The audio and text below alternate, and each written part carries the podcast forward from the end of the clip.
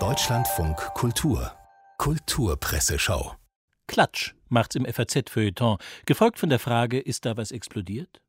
Die Kulturjournalistin Irina Rastorgujewa erklärt, wie in Russland sämtliche Rechte abgeschafft werden und wie Machthaber und Medien das mit Euphemismen verbrämen, also mit sprachlichen Figuren der Verharmlosung.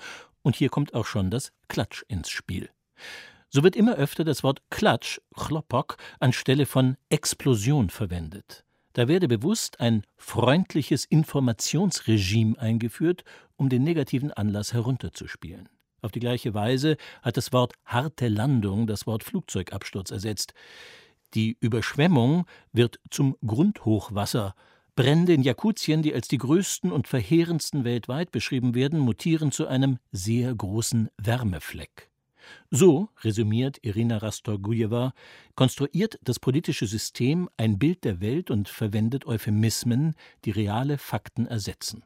Wer an letzte erinnert, wird der Provokation bezichtigt, die von der Opposition oder dem Westen komme, wobei die Opposition außer hinter Gittern kaum noch existiert. Bei uns wird der Rechtsstaat zwar nicht abgeschafft, aber, glaubt man dem Juristen Oliver Lepsius, immerhin umgebaut, wenn das mal kein Euphemismus ist. Es geht um die Bundesnotbremse, ein Begriff, der ja seinerseits hart an der Grenze zum Euphemismus operiert. Karlsruhe hat die Bundesnotbremse bestätigt. Das war, so Oliver Lepsius, ebenfalls in der FAZ und denkbar uneuphemistisch, rechtsstaatlich fahrlässig und unklug.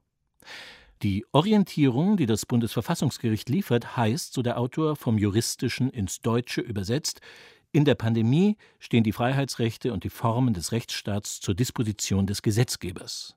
Lepsius kommt zu dem Ergebnis, die Beschlüsse des Gerichts sind die Protokolle eines pandemischen Umbaus des Rechtsstaats. Schimmert da ganz euphemistisch nicht der Abbau durch? Wie sehr man auf seine Worte, Metaphern und auch Euphemismen achten sollte, zeigt der dritte Fall. Geht es in Russland um die aktuelle Geschichte des Landes, bei der Bundesnotbremse um ein Gericht, so geht es in der Süddeutschen um Geschichte vor Gericht. Alex Rühle geht zwei Feuilletonseiten lang der Frage nach, wie die Adelsfamilie Hohenzollern Historiker und Medien unter Druck setzt. Im Englischen, erzählt Rühle, gibt es den Begriff des SLAP-Verfahrens. SLAP heißt Ohrfeige. Die Abkürzung steht für Strategic Lawsuit Against Public Participation.